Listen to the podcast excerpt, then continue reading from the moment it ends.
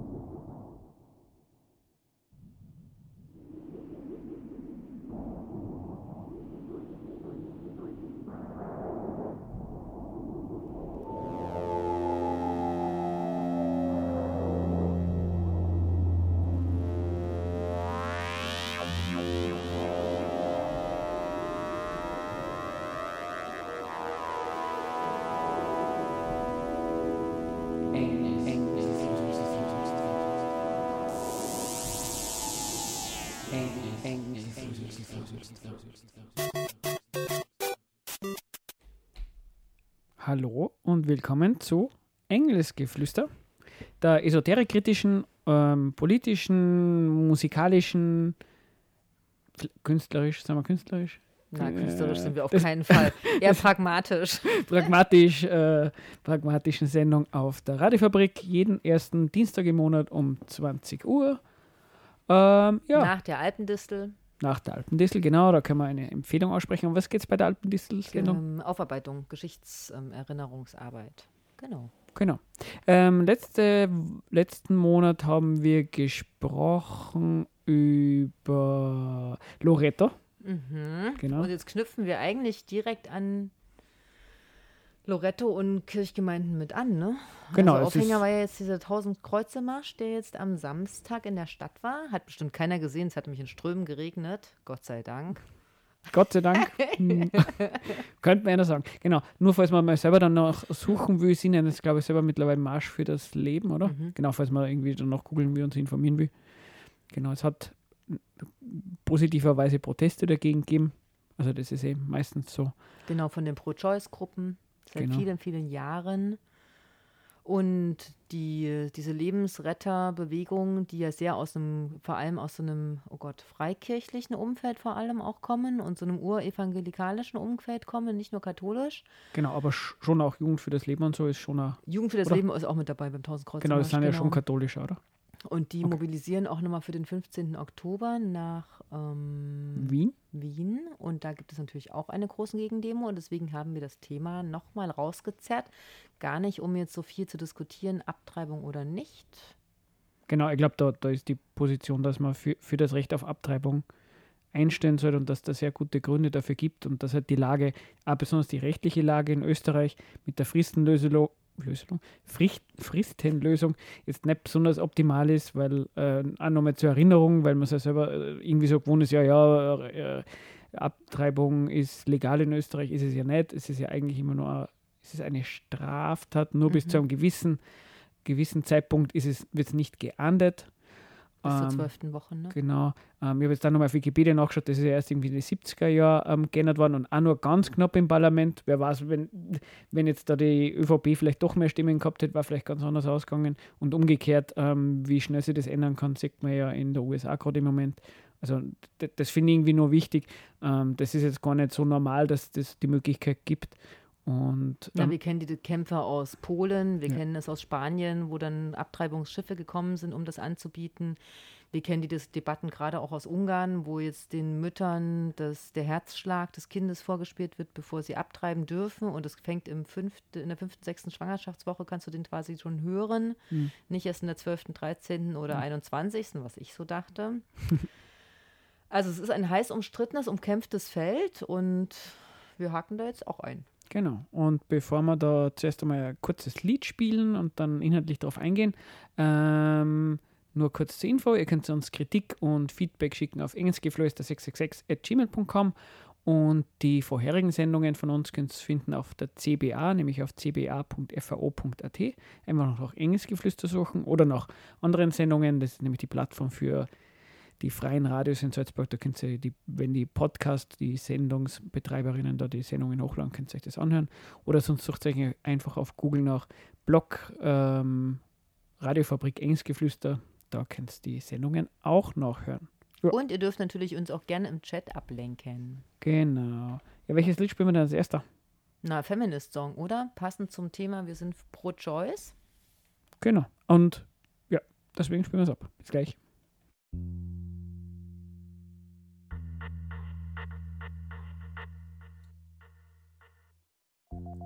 When you ask me, when you ask me if I'm a feminist, I say, I say to hell with powerlessness, to hell with loneliness. Damn all those people putting women down. Yes, there are women in positions of power, but so many more in chains and drudgery ignored, undermined, undervalued, raped, abused. So when you ask me if I'm a feminist, I say, why the hell would I not be? So when you ask me if I'm a feminist, I say, why the hell would I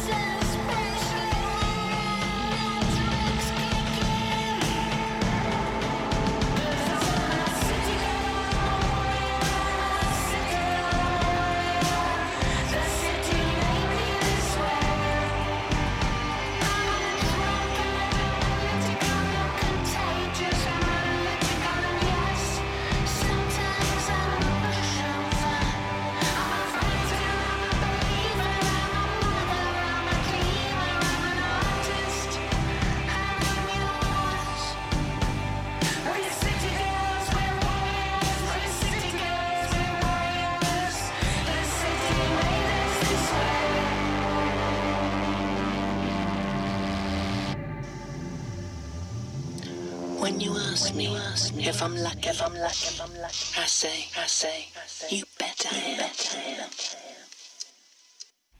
Ja, das war der Feminist-Song und ihr seid noch auf Engelsgeflüster und wir sind eingestiegen mit dem Thema Abtreibung und Pro-Choice durch den aktuellen Anlass des 1000-Kreuze-Marsches und eigentlich gab es noch einen zweiten Anlass, nämlich am 28. September gibt es seit 1990 den Safe Abortion Day.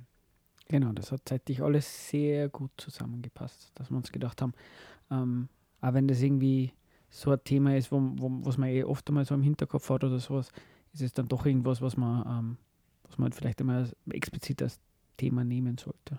Ist ja auch nicht sicherlich nicht die erste Sendung dazu. Ich dachte ja nochmal, es ist schon heftig, in so einer jetzigen Zeit tatsächlich diskutieren zu müssen, ob eine Frau abtreiben darf oder nicht. Ja, ich meine, in Polen haben sie dann durch offensichtlich durch Widerstand das nochmal abgeschwächt, dass du nach einer Vergewaltigung wohl doch noch abtreiben darfst. Ich weiß gar nicht, ob die in Ungarn nach Vergewaltigung, wie das da ist, wie lang die Fristenregelungen sind bei sowas. Aber ich finde es ja in der jetzigen Zeit auch wirklich heftig, dass in den USA das Gesetz gekippt wurde, rückwirkend und Abtreibung wieder komplett illegal ist. So, wo, wo befinden wir uns denn aktuell? Ich überlege nur, was macht es mit dir, wenn du nicht, also wenn du schwanger wirst und dann bist du gezwungen, dieses Kind in die Welt zu setzen. Also wie wichtig ist es, gut abtreiben zu können. Ja. Ja, das ist schon. Genau, und das ist halt irgendwie ja, ähm, das wird ja Konservativen oder eben LebensschützerInnen immer vorgeworfen und vielleicht auch nicht ganz zu Unrecht, halt, dass der, der Schutz des Lebens für sie halt dann auch meistens nach der Geburt dann irgendwie aufhört. Also ich meine, ähm, jetzt andersrum, selbst wenn sie sich jetzt irgendwie ähm, mehr sozial einsetzen würden oder für äh, für eine sozialere Welt oder so weiter und so fort, wird das Argument von denen auch nicht besser werden. Aber es ist halt natürlich dann nochmal extra zynisch, wenn, keine Ahnung, wenn, wenn Millionen von Men Kindern verhungern, ähm, irgendwelche Kriege stattfinden, was der Geier was. Ähm, und ja, ähm, da sterben auch konkret Menschen, aber sie setzen sich halt dafür ein, dass, dass, dass, dass, dass Frauen halt das Recht genommen wird, ähm, zu entscheiden, was mit ihrem Körper passiert. Mhm. Das ist halt schon irgendwie ein bisschen Und zynisch. die, das Abs oder das Abs für uns Unverständliche an der Debatte ist ja, glaube ich, auch, dass so Lebensschutz tatsächlich mit der Vereinigung von Eizelle und Sperma, Spermien, Spermium, Spermium stattfindet. Ja, das, ab da wird ja bei so Lebensschützern von Leben gesprochen, also auch wenn das jetzt quasi in einem medizinischen Sinne überhaupt nicht ähm, übertragbar ist auf le lebensfähig.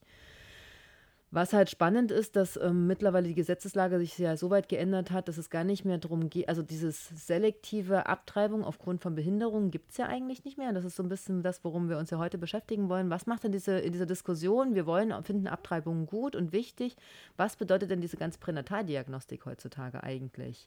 Und das ist ja das, wo ich finde, wo man mit LebensretterInnen quasi fast in einen Topf geworfen werden kann, wenn man sagt, hey, ich finde Pränataldiagnostik ähm, sehr kritisch und ich muss, ähm, es, es wird ein Ruder oder eine Spirale in Gang gesetzt, dass lebenswertes Leben als lebensunwert, weil nämlich behindert wahrgenommen wird, als zu hohe Belastung für die Frau oder als nicht lebenswerte Situation für den jeweiligen Menschen, der auf die Welt kommen könnte. Und ich glaube, das ist da, wo sich ähm, Feminismus und selbstbestimmte das Recht, über seinen Körper zu entscheiden oder Schutz des Lebens natürlich in eine heiße Debatte kommen.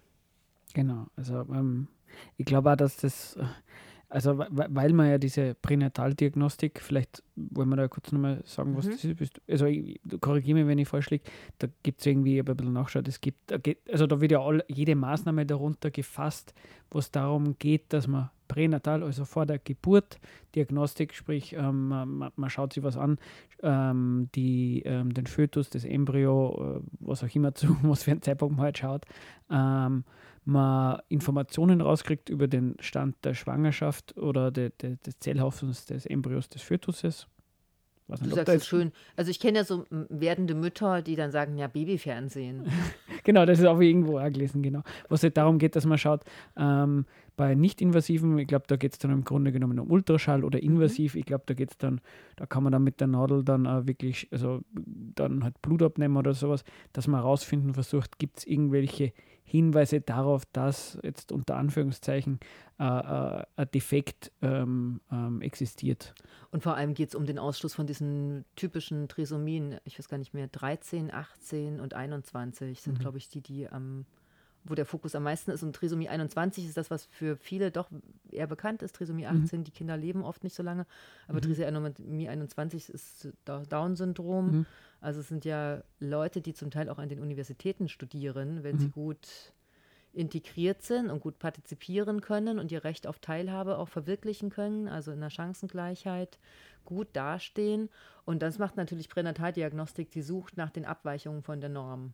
Genau. Also ich glaube, ähm, wer sich jetzt von der Sendung erhofft, dass wir jetzt ähm, sehr äh, medizinisch und biologisch darauf eingehen, was es für Maßnahmen bei der, also was es alles bei der Pränat Pränataldiagnostik gibt. Ich glaube, das ist jetzt nicht so unbedingt jetzt unser Fokus, sondern ich glaube, so wie wir es jetzt beschrieben haben, reicht es für unsere Diskussion. Es geht um Diagnostik davon, ob es Abweichungen von der unter Anführungszeichen Norm gibt und ähm, wie will man damit politisch umgehen, was hat es für Konsequenzen und so weiter. Und das Schwierige, du hast es ja schon vorher ein bisschen angedeutet, bei der Diskussion ist natürlich, ähm, jetzt an sich, ähm, ja, schauen wir halt, ob das Kind vielleicht eine gewisse Wahrscheinlichkeit hat für Trisomie 21 oder ähm, gibt ja ganz andere ähm, Abweichungen, die es da sonst was geben kann. Gut, dann hat man die Information. Genau, es Punkt. geht, also es geht natürlich auch viel um Fehlbildung, organische Fehlbildung, Ja. ob die auffallen oder nicht, ob man das sieht. Es gibt diese Nackenfaltenmessung, worauf Genau, man das ist ein. Klassiker. Genau, da könnte man sagen, okay, dann hat man die Information, Punkt. Aber äh, weil, weil diese Diagnostik natürlich dann auch oft in die, in, in die Fragestellung, okay, ähm, will ich das Kind behalten, den Fötus, ähm, den Zellhaufen, was auch immer in der Situation, will ich den behalten ähm, oder nicht, fällt es dann natürlich in eine Diskussion rein, die dann schon um einiges schwieriger ist. Und die Frage ist, inwiefern kann man diese zwei Themen auseinanderhalten? Ist Pränataldiagnostik, so, so hätte ich die bei unseren Diskussionen vor der Sendung verstanden, kann man das auch unabhängig von, von dem Thema Abtreibung diskutieren? Hat es dann schon auch ohne dem Thema äh, was Problematisches oder nicht und so weiter und so fort? Ich glaube, um, gibt es sowas wie, ist es diskriminierend, weil du hast ja ein Buch mitgenommen von der Kirsten Achtelig. Genau. Vielleicht magst du kurz über das Buch was sagen, weil ich glaube, das war ja schon also ein bisschen ein Anlass für die oder Na, es war der 1000 Kreu ich hatte ja den tollsten Kreuz Kreuzemarsch erwartet am 1. Oktober und war mir nicht sicher. Das war ja der eigentliche Aufhänger. Und tatsächlich bin ich irgendwann, also Kirsten Achtelig ist eine von denen, die sich in Deutschland schon sehr lange mit ähm, pränataler Diagnostik und dem Recht auf Leben oder Abtreibung aufgrund von Behindertenfeindlichkeit auch beschäftigt und hat ein Buch rausgegeben, Selbstbestimmte Norm, Feminismus, Pränataldiagnostik und Abtreibung. Und sie hat so wirklich spannende Kapitel, wo sie nochmal, wo sie auch tatsächlich diese medizinischen Sachen diskutiert, die wir hier nicht so diskutieren wollen, aber was sie halt ganz klar nochmal hervorbringt, und das fand ich eine sehr spannende Diskussion, ist natürlich dieses Lebenswert, die Diskussion. Also nicht, also einerseits so, wir entscheiden, dass Leute mit Beeinträchtigungen nicht auf die Welt kommen, weil wir sie abtreiben, weil wir sagen, das ist nicht lebenswert. Und ich denke, das ist eine sehr alte Debatte, die wir in Deutschland und auch Österreich aufgrund der Eugenik führen und führen müssen und dürfen und sollen. Und der soziale Druck auf Eltern, die Kinder mit Beeinträchtigungen auf die Welt bringen, ist enorm krass. Also Wer kennt das nicht im Bekannten- und Freundeskreis, diesen Gedanken, na, mussten die das Kind jetzt auf die Welt bringen? Wussten die das denn nicht vorher? So, was heißt das, auch Kinder ähm, mit so einer, wo das vorher bekannt ist, bewusst auf die Welt zu bringen oder sich der Diagnostik zu entziehen und zu sagen, nein, ich mache das nicht, mir ist es ganz egal, was für ein Kind ich kriege, ich bringe es in die Welt. Das zeigt sie einmal auf und was sie auch nochmal ganz schön darstellt, finde ich, ist diese Debatte, ähm, die meisten Behinderungen werden ja eigentlich während der Geburt und postnatal erworben. Also drei bis fünf Prozent werden vorher, also drei bis fünf Prozent der Personen mit Beeinträchtigungen haben das vor ihrer Geburt. Der Rest entsteht während der Geburt und nach der Geburt. Und diese Idee, die wir so in unserer tollen, wirtschaftlichen, leistungsfähigen, individualisierten Gesellschaft haben, ist ja dieser Gedanke, ich habe ein Recht auf ein Kind und zwar auf ein gesundes Kind und möglichst auch noch ein intelligentes Kind, was wenig, wenig Arbeit macht und natürlich ja auch berechtigt, was eine extreme Belastung erfordert, wenn ich plötzlich zusätzliche pflegerische Tätigkeiten habe, weil das Kind doch nicht voll partizipieren kann und, und teilhaben kann an der Gesellschaft. Ne? Das stellt sie eigentlich sehr historisch dar. Genau, ich habe das so verstanden, ähm, die Pränataldiagnostik, die, die ist, hat so einen gewissen Hauch von oder Versprechen von einer Welt ohne, ohne, ohne Mühsal im, im Sinne von ähm, Menschen ohne Behinderung. Ähm, jetzt einmal unabhängig davon, ob man das für äh, eine wünschenswerte äh, Gesellschaft heute oder nicht, ist es rein schon mal, ähm, so wie du es jetzt dargestellt hast, ähm, statistisch oder empirisch ähm, kann es nicht aufgehen, weil ja die meisten Genau. das, was man unt- unter Behinderung, weil eben, so wie du sagst, äh, wenn wer beim Unfall den Fuß verliert oder den Bein verliert, ist man, hat man eine Behinderung und das hat jetzt mit Pränataldiagnostik nochmal relativ wenig zu tun eigentlich. Ja, und wie viele genetische fixierte Krankheiten starten erst in der Pubertät oder vorher mhm, oder ja. dann mit 20 oder 30. Lebensjahr. Das lässt sich ja alles vorher nicht unbedingt rausrechnen. Und auch diese Pränataldiagnostik hat letztlich eine Fehlerquote, glaube ich, von 5% letztlich auch. Und dann können die Diagnosen natürlich auch falsch gestellt werden. Also sowas ist ja alles. Und ich finde, diese, das in einen Topf zu werfen, ob nun Abtreibung und Pränataldiagnostik passen halt nicht zusammen. Du musst das einfach getrennt betrachten. Klar ist Abtreibung ein ganz wichtiges Recht für Frauen. Und gleichzeitig darf ich, glaube ich, kritisch sein, sagen, was macht das denn mit ähm, Schwangeren, den Wunsch zu haben, das vorher auszuschließen, ob sie ein Kind mit Beeinträchtigung kriegen, weil logisch will ich das vorher wissen und mich entweder vorbereiten oder abtreiben. Und andererseits, in was für eine Spirale komme ich denn, wenn diese Möglichkeiten bestehen? Ne? Ich glaube, das ist ja so ein Teufelskreislauf. Also, ich habe das dazu verstanden. Du, ähm, es ist jetzt gar nicht so, dass, du sagen würdest, ähm, ja, Pränataldiagnostik ist per se irgendwas Böses oder was Schlechtes, aber jetzt nur die, die Möglichkeit anzuschauen, ohne dass man sich auch die gesellschaftlichen Zustände Genau. anschaut Mhm. und andererseits ähm, wie äh, den Zusammenhang von zur Abtreibung, zur Möglichkeit von Abtreibung, ähm, das muss man sich, also das, das sind sozusagen mehrere Ebenen. Jetzt einmal, was ist das per se, was ist es von sich aus schon mal ein Problem, dann okay, in was für einer Gesellschaft findet es statt, was gibt es da für Einflüsse drauf und das dritte dann irgendwie, ähm, ja, so wie du sagst, wenn es dann Auswirkungen auf Abtreibungen hat, ähm, fi- findet man das problematisch, nicht problematisch, was ist dann kritisch dran und so weiter und so fort, oder? Mhm. Genau. Also gerade bei Trisomie 21, Down-Syndrom, ist es wirklich auffällig, dass viel, viel weniger Kinder mit Trisomie 21 geboren werden als vor 10 und 20 Jahren. Die Abtreibungsquoten für die Kinder haben zugenommen. Und was ja das Spannende ist, dass quasi per Gesetz Abtreibung aufgrund einer Behinderung nicht erlaubt ist, das ist nicht legal, aber eine Abtreibung aus medizinischen Gründen ist bis zum Zeitpunkt der Geburt, also bis neunten Schwangerschaftsmonat, möglich. Und ein medizinischer Grund sind quasi die Erwartungen hoher Bela psychische und physische Belastungen für die Frau. Also es geht quasi immer. Und das ist so abstrus im Gegensatz zu dem, dass Kinder, Frühgeburten, frühgeburtliche Kinder ab 24. Woche sind, können die im Brutkasten überleben. Ne? Wo, wo, wobei ja mal, also ähm, sicher, so wie du das sagst, aber die Frage ist halt, äh, wie hoch ist, also die, die Brenne, also zum Beispiel die, die Prüfung auf Trisomie 21, ich vermute mal, es wird Mhm. nicht im achten Monat stattfinden, sondern schon mal früher.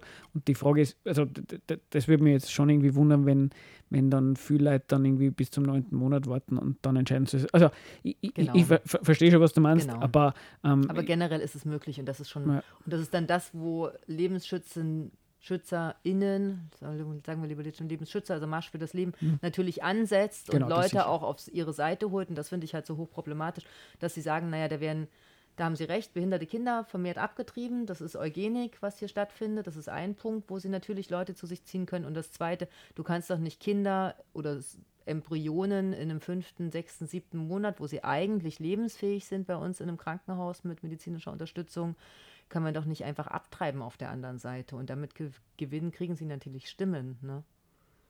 Wobei das eine ganz andere Debatte ist, nämlich dass da eine, aufgrund von einer behindertenfeindlichen Gesellschaft versucht wird, selektiv nach Abweichungen zu suchen mit Pränataldiagnostik und dem Versprechen, du kriegst ein gesundes Kind. Oder, Oder? ich glaube, die, die Einigkeit, die, die wir jetzt hätten, muss man mir jetzt korrigieren, falls ich un, Unrecht habe, ist, ähm, es, wie soll man sagen, ähm, äh, auch wenn man jetzt den Wunsch hat, zum Beispiel, ähm, ja, äh, eine Gesellschaft soll auch mit Trisomie 21 umgehen können und Möglichkeiten geben für Menschen, die, die, die eben diese Abweichung haben, falls man es überhaupt Abweichung nennen will, weil ähm, was ist denn schon eine Abweichung in der Gesellschaft, Von wer definiert Norm, das ne? und so, genau, und von welcher Norm. Ähm, aber ähm, ähm, da, dass man jetzt kein Gesetz einführen will und sagen will, hoppala, ähm, ähm, Frauen dürfen nicht ähm, abtreiben mit diesem Argument, sondern es geht ja mehr darum zu sagen, hoppala, was sind, was sind die Entscheidungen von Menschen, das zu tun ähm, und gibt es vielleicht Entscheidungen, wo man sagen muss, ähm, ja, das ist aus, aus, aus, aus sozialem Druck, aus, aus, aus ökonomischem Druck und so weiter und so fort. Ja, und wenn man die, dann soll man mal jetzt erst einmal diese, die, diese, diese Drücke wegnehmen, sozusagen, ähm, möglichst, weil du, du hast vor der Sendung, das hat mir irgendwie ganz gut gefallen, du irgendwie gesagt, naja, was heißt freie Entscheidung bei, bei einer Abtreibung? Ähm, klar, das, klassischerweise heißt, man hat das Recht auf Abtreibung und das ist dann dieses frei, aber, aber du hast es ja sozusagen in die Richtung gemacht, naja, was heißt frei, wenn, wenn, wenn ich weiß, dass, wenn ich weiß, dass das Kind ähm, mehr Betreuung braucht, vielleicht mehr medizinische Unterstützung und so weiter und ich finanziell äh, vielleicht gar nicht gut dastehe, ich sowieso aufgrund des gesellschaftlichen Drucks halt auch me- mehr so mehr oder weniger durchs Leben komme und so weiter. Inwiefern ist das da eine freie Entscheidung für das Kind, ähm, wo ich dann vielleicht sagen würde, naja, ich, ich, würde gern damit umgehen und, und, und ich kann mir vorstellen, dass es eine Bereicherung ist, weil, weil es auch eine Herausforderung an einem selber ist. Aber man halt weiß, hoppala, in der Gesellschaft, puh, schwierig. Inwiefern ist es dann eine freie Entscheidung? So habe ich irgendwie Genau. ein bisschen verstanden.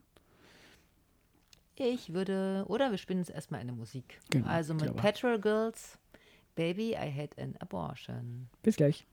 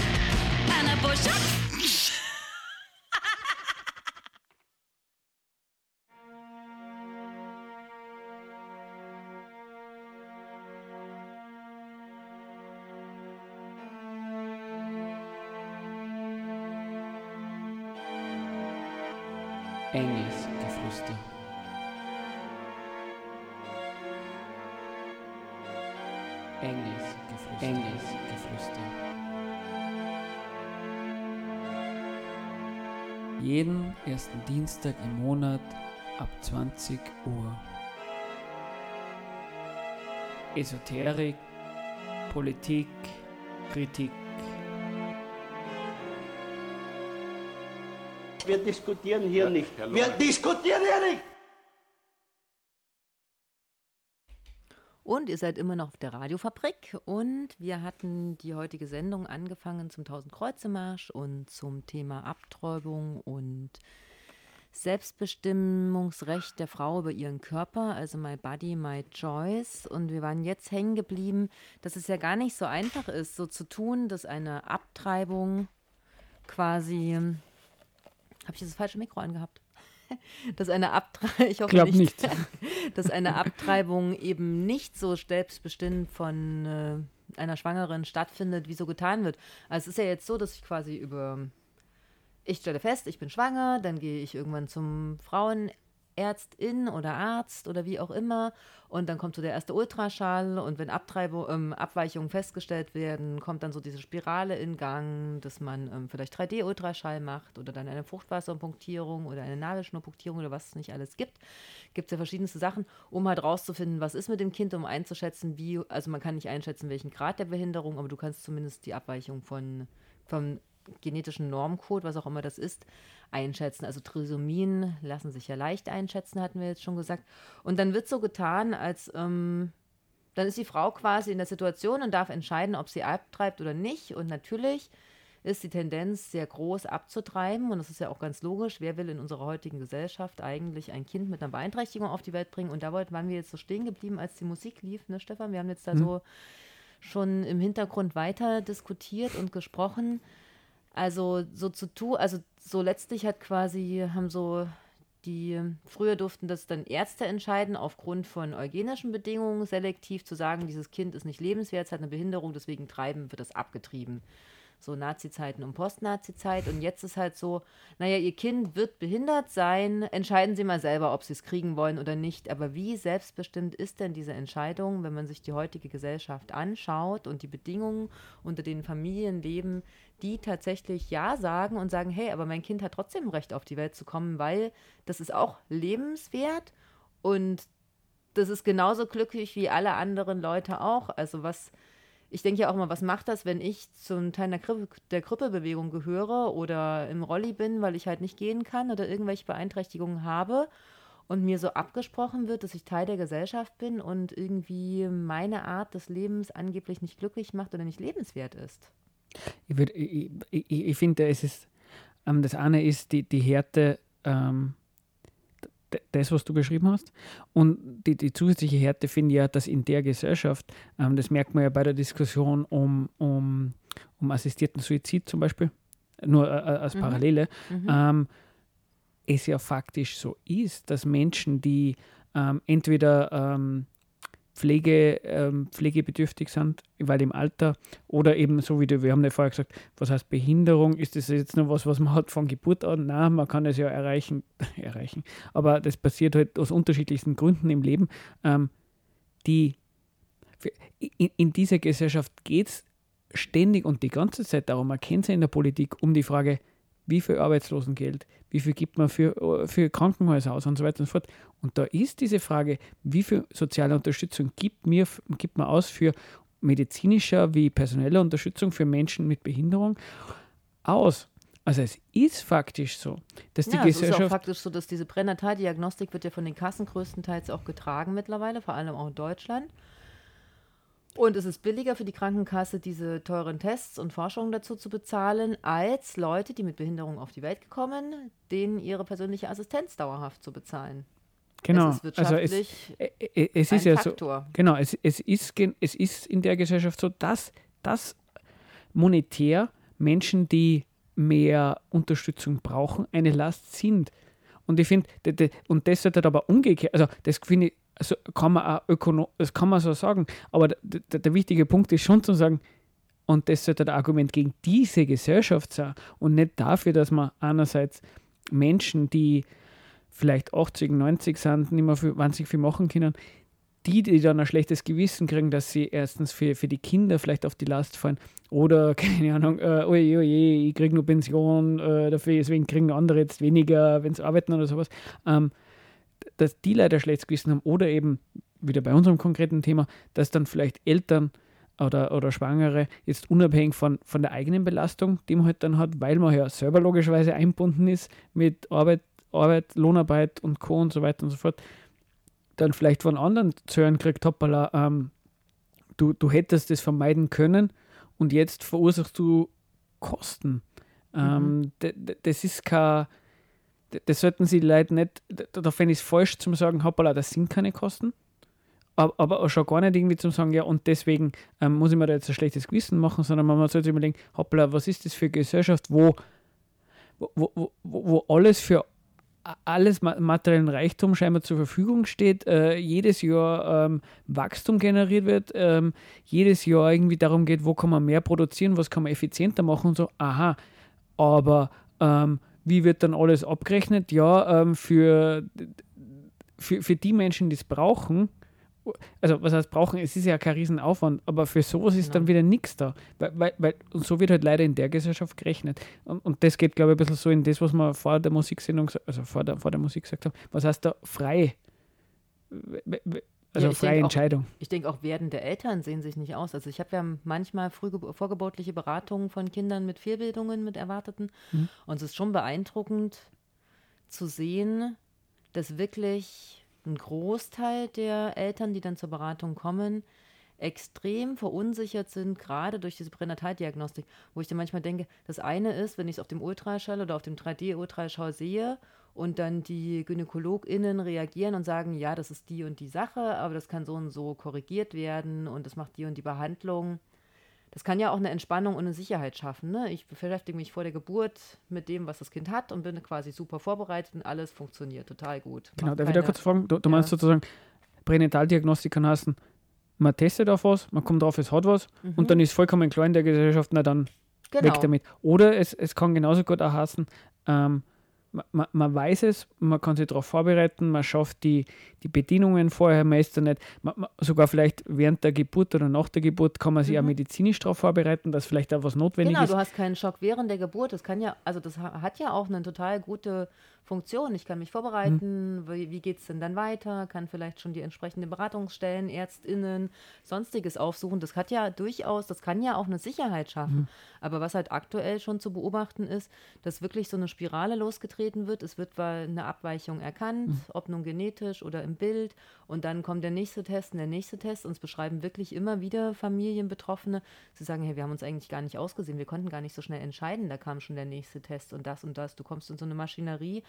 Und es scheint halt keine selbstbestimmte Entscheidung zu sein, sondern vor allem durch zunehmende Tests eine Patholo- Pathologisierung auch stattzufinden, die werdende Eltern ganz klar in unsere Behindertengesellschaft, in der, in der behindertenfeindlichen Gesellschaft in eine Richtung bringt, dass sie sagen, hey, wir sehen uns nicht aus, wie sollen wir das denn finanziell und zeitlich schaffen?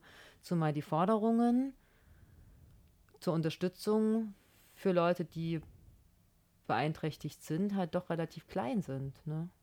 Genau. Also ich, ich, ich, ich, ich, muss da selber sagen, ähm, ich also ich, mein, ich habe da selber keinen Kinderwunsch insofern. ähm, und, und logischerweise geht es bei, bei dem Thema auch ganz viel darum, um ähm, hat man einen Kinderwunsch, ähm, was erwartet man sich davon und so weiter und so fort.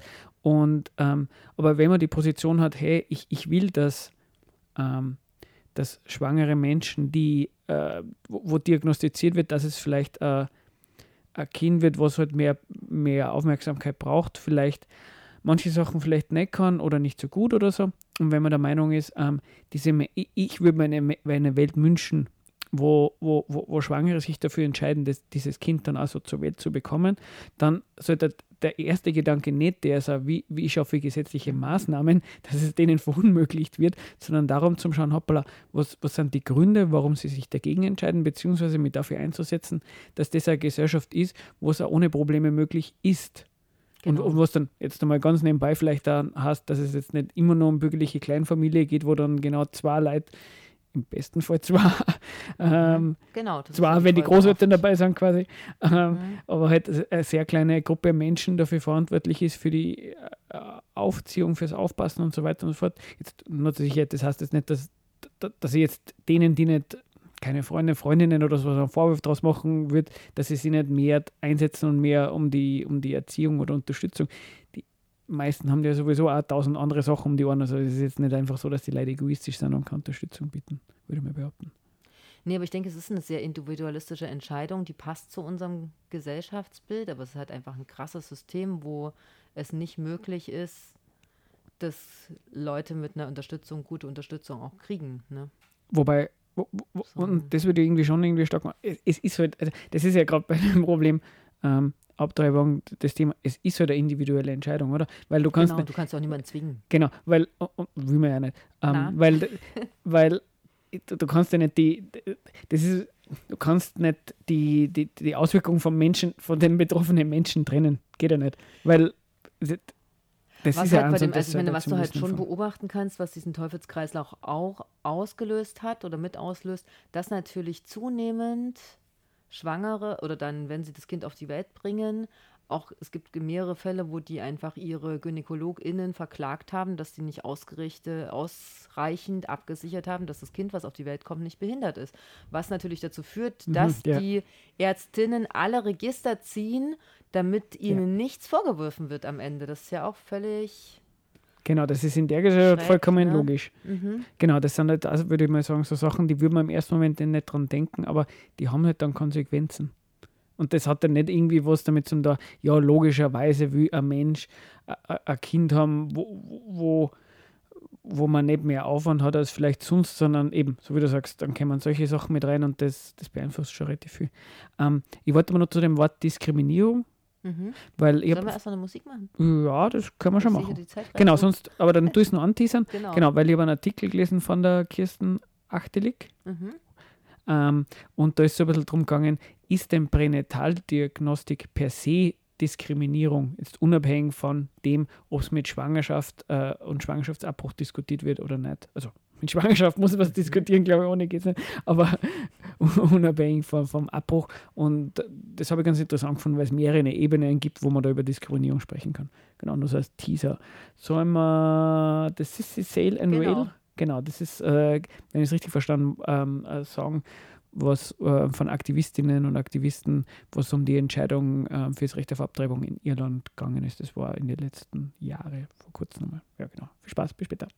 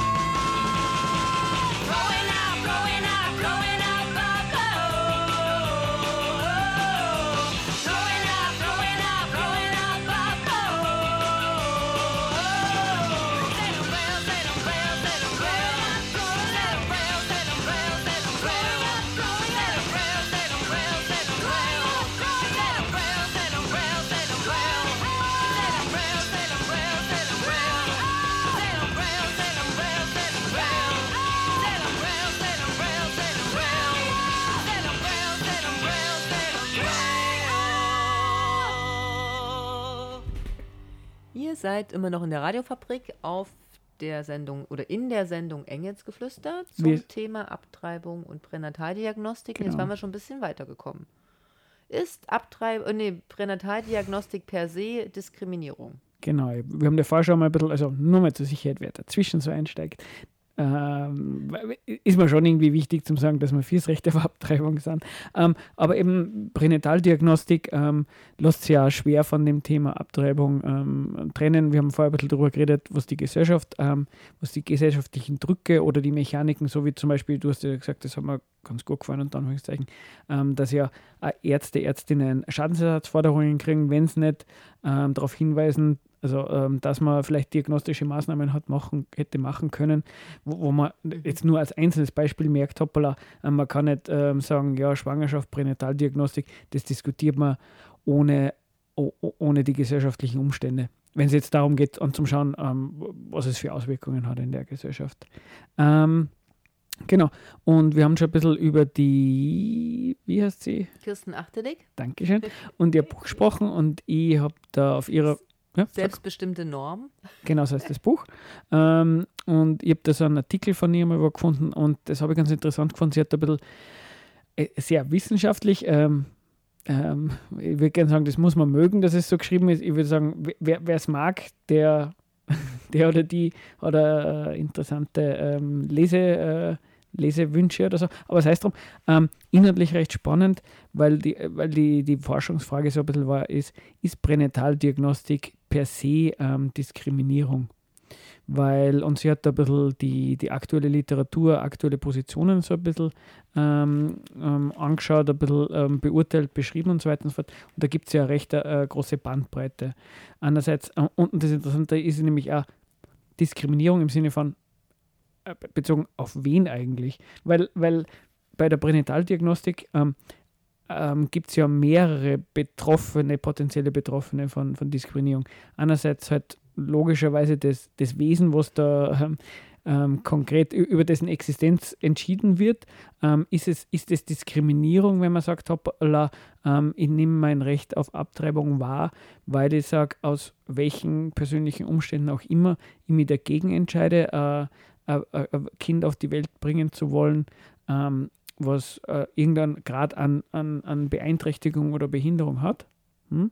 Ähm, Mhm. was, was, was natürlich schon ein bisschen die schwierige Frage aufwirft. Ähm, also ich, ich kann es ja nur von mir sagen, we- wenn, wenn ich abtrieben worden wäre, kann ich mich schwer darüber beschweren, weil es hätte mich nicht gegeben. Also ich, ich finde da immer ein bisschen, äh, ein bisschen eine schwierige Position, kann, kann, man, kann, man, kann man das dann ab Diskriminierung nennen. Aber ich, ich würde es einfach nochmal aufzählen, welche, welche Ebenen es gibt und dann kann man eh nochmal drüber reden.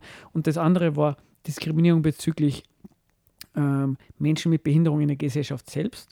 Also gar nicht im Sinne von Menschen, die jetzt, die jetzt direkt in, in diese Entscheidung involviert sind, also weder die, die, die schwangere Person, nur, das, nur die, ähm, der Fötus, der Embryo ähm, und so weiter und so fort, sondern eben nach dem Argument, naja, wenn, und das haben wir schon vorher so ein bisschen gesagt, und das, die Diskussion gibt es ja, ähm, ist es nicht eigentlich die Entscheidung, ein Kind nicht ähm, auf die Welt zu bringen, weil es Beeinträchtigungen hat, ist es dann ist es dann ein, Urteil über diese, diese Form der Behinderung im Sinne von zu sagen, es ist lebensunwert?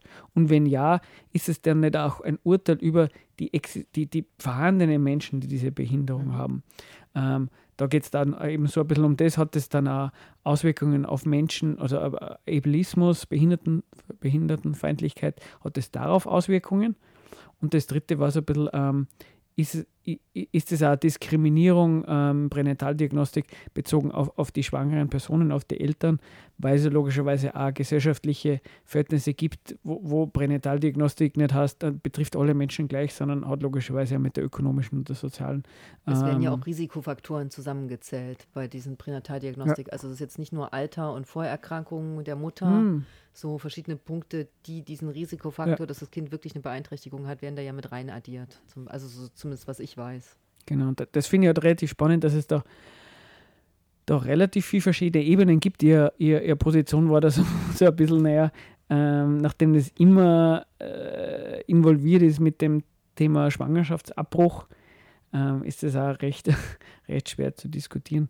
Aber äh, jetzt, Oder es Ja, geht ja viel auch um äh, Paare oder wenn ein Elternteil quasi schon eine genetische Disposition hat, weil es schon äh, irgendein genetisches Syndrom, irgendeine Krankheit hat, die vielleicht auch noch vererbbar ist, autosomal oder sowas, dann spielt das ja erst recht mit rein. Ne? Dürfen die sich eigentlich vermehren? Zu Nazi-Zeiten durften sie sich nicht, nicht Mhm, vermehren ja. und jetzt kommt da halt ein anderer Druck da dazu. Ne? genau, ja. Wenn du sagst, was macht Pränataldiagnostik, ist das diskriminierend oder nicht? Gibt es eine diskriminierungsfreie, heißt das dann so? Pränataldiagnostik, lässt sich das losgelöst betrachten? Genau, ich, ich- würde halt irgendwie sagen, ähm, es ist halt wie bei jeder anderen Technik in der Gesellschaft, äh, äh, also Technik per se oder, oder, oder Forschung oder sowas, ist, ist, ist per se, würde mal sagen, einmal wertfrei. Das ist einmal, man weiß, man kann es tun. Dann kommt es einmal darauf an, will man es tun und wenn man es tun will, warum will man es genau in dieser Gesellschaft tun und was für Auswirkungen hat es. Und ich, ich persönlich finde es dann so schwierig in der Gesellschaft, wo, wo es eben so klar ist, dass das was mit Last, mit Aufwand, mit Belastung zum da hat, wo, wo, wo man ohne, ähm, wenn man, wo, wo man auch, äh, in der Politik, und die, die sollte ja am besten wissen, und die sollte ja, darüber reden, dass die, die hat ja sonst, sonst nichts anderes im Sinn, als immer drum zum drüber reden, was das ja eine geile Situation ist, dass wir in Österreich leben darf und so weiter und so fort. Auch da wird von Belastung Familie gesprochen, davon, dass und da wird bei weitem noch nicht von Menschen mit Be- Behinderung, also von Kindern mit Behinderung oder Beeinträchtigungen, da wird von Alters, ähm, äh, von Alters, von Armutsrisiko gesprochen und so weiter. Oder kann man sich Kinder überhaupt noch leisten? Das hört man doch ständig. Das ist doch auch kein Wunder, dass, dass man das nicht trennen kann. Deswegen finde ich das auch immer so schwierig zu sagen, ähm, in- der Gesellschaft äh, sich jetzt irgendwie Urteil darüber vernünftig zu bilden, ähm, wie man damit umgehen würde. Ich würde sagen, äh, dass man, dass man zuerst einmal eine Gesellschaft einmal organisieren sollte, wo, wo man mal die, die Möglichkeit, den Raum kriegt, selber rauszufinden, ähm, so wie du sagst, freie Entscheidung, dass ich sagen kann, ja, ich kann mir selber legen, will ich diese Erfahrung haben oder nicht? Und dann stößt es eh raus. Weil we- we- we- dann, vielleicht wollen die allermeisten Menschen sagen, na klar, wenn ich die Unterstützung habe, warum soll ich mich dagegen entscheiden? Schlicht und ergreifend vielleicht sogar, äh, weil ich meinen Körper einen Abbruch nicht antun will, was ich jetzt auch überhaupt nicht schlimm finde oder so. Oder wenn man sagt, naja, warum? Weil, und das ist bei, bei, beim Artikel auch ein bisschen vorgekommen, dass gesagt worden ist, ähm, naja, ähm, und, und diese Position gibt es irgendwie, dass man Menschen mit Behinderung abspricht, dass sie ein schönes Leben haben, dass sie nicht irgendwie Freude am Leben haben, dass die nicht irgendwie Genuss haben, was ja Bullshit ist. Ja, es ist ja auch dieses, ähm, also das kenne ich tatsächlich, wir müssen schon wieder zum Ende kommen, ne? Ja. Das kenne ich tatsächlich auch von den Familien, die wir in der Beratung haben, des Öfteren, dass dann ja auch die Großeltern oft rück, also die Eltern dann der Eltern rückmelden, die Großeltern, die Werdenden quasi rückmelden, naja, das muss ja in unserer heutigen Gesellschaft auch nicht mehr sein. Muss denn das sein, ein behindertes Kind auf die Welt Ja. zu bringen und eigentlich weitergesponnen, musst du das meinen Augen antun, muss ich das eigentlich ertragen? Das ist es doch, worum Ja, es das geht. ist Und das ist Fall natürlich, so. wenn wir zurückschauen in unsere Geschichte, dann ist das ja sehr, ist das, glaube ich, auch nie gut aufgearbeitet worden. Sagen Genau, das mal so ist- in höflichen Worten. Das ist auf jeden Fall was, was man, wo, wo wir, glaube ich, eine klare Position haben. Aber der letzte Punkt, bevor wir dann, ähm, ihr habt, sie hat da das Argument so ein bisschen gebracht, weil ähm, wenn jetzt Menschen, wir haben ja vorher schon mal erwähnt, was heißt äh, Behinderung, kommt ja nicht nur über die Geburt, sondern eben kein Autounfall, man hat einen Haxen weniger oder sowas. Ähm, wenn wenn wenn es jetzt bessere Autos gibt, wo man weniger Unfälle hat und es dann weniger Menschen gibt, die Amputation haben wegen eines Unfalls, wird auch kein Mensch, wird, wird wahrscheinlich kein Mensch sagen, hoppala, Doch, der ähm, wird jetzt umgebracht. Genau, nein, aber im Sinne von, da wird auch kein Mensch sagen, hoppala, ähm, da, da, da tut man die Gesellschaft irgendwie, man, man man macht mein Leben unwert dadurch, dass man weitere Unfälle verhindert, weißt du, mein? Mhm. Genau, also jetzt will ich gar nicht im Umgekehrten sagen, ähm, ja, ja, man soll, da, man soll Menschen mit Behinderung nicht auf die Welt bringen oder sowas, aber da merkt man irgendwie, hoppala, ähm, das finde ich, sollte man nicht als Argument bringen. Also im Sinne Nee, von, und du kannst doch umgedreht das Argument nicht bringen, weil nämlich alle Leute, die irgendwann im Laufe ihres Lebens eine Beeinträchtigung erwerben, gehören dann auch alle abgemurkst. ja, ge- e eben genau. Das also, ist ja genau der Kern dieser Geschichte, warum wir das als Sendung hatten. genau. So. Wir müssen schon wieder zum Ende kommen. Also neben Selbstbestimmte Norm von Kirsten Achtelig gibt es hier noch ein anderes Buch, nämlich Selbstbestimmt für reproduktive Rechte von Dina Gie Riese und Gesine Agena. Es hat mich wirklich was gekurstet. Und dann gibt es noch ein Buch zu Frauen, die gar nicht Mütter werden wollen, nämlich Die Uhr, die tickt. Und dann gibt es noch die Veranstaltungen. Genau. Wir haben am 7. Oktober um 17 Uhr im Sub, also in Mühlen, eine Diskussionsrunde zur Frage mit der Large-Demo zur Revolution. Das kann nichts werden. Ich, ich gehe mal davon aus, Deswegen es gehe geht ich um nicht zu Latsch-Demos. äh, ja, äh, Direct Action und so. Ähm, es gibt da veganes Essen und Getränke. Genau. Vielleicht so als. genau. Ähm, Schaut auf mollysbg.noblogs.org, da stehen ja diese Termine. Genau, da steht auch das IWW-Mitgliedertreffen und so weiter. Dann am 28. Oktober ist im Infoladen eine Buchvorstellung und Diskussion zum Lumpenproletariat von Christopher Wimmer. Und äh, viel mehr Infos haben wir nicht, aber es gibt scheinbar wieder Pestspiele, diesmal zu Halloween am 31. Oktober um 19 Uhr im Mark. Das ist auf jeden Fall große Klasse. Kann ich immer nur empfehlen, ist sehr lustig, wird getanzt. Ja, jetzt, bevor wir jetzt nur, jetzt haben wir nur ein Lied, das dauert aber nur zwei Minuten, wobei wir könnten natürlich das rein da und vorher noch ein, ein tolles Punklied, ähm, den Albumnamen und den, die, den Künstlerinnennamen, den darfst du ankündigen. Du darfst ja genau ich habe gestern wirklich Blasen gelacht, als ich die Musik zur Sendung geholt habe. Im Punkrock kennt man wirklich keine falsche Bescheidenheit. Die Namen sind wirklich heftig.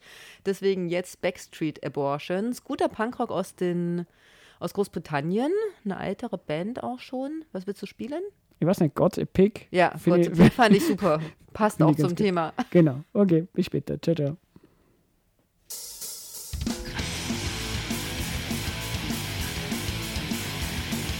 Proud and poor, feed the rich, make a kid be your bitch.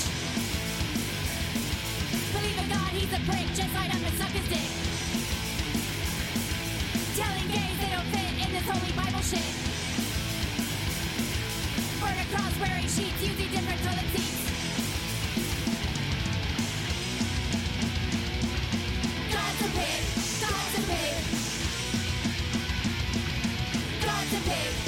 a a.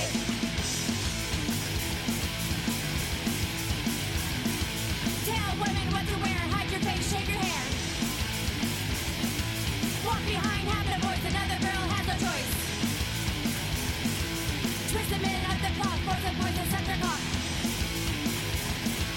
Raining everybody's fine, telling people to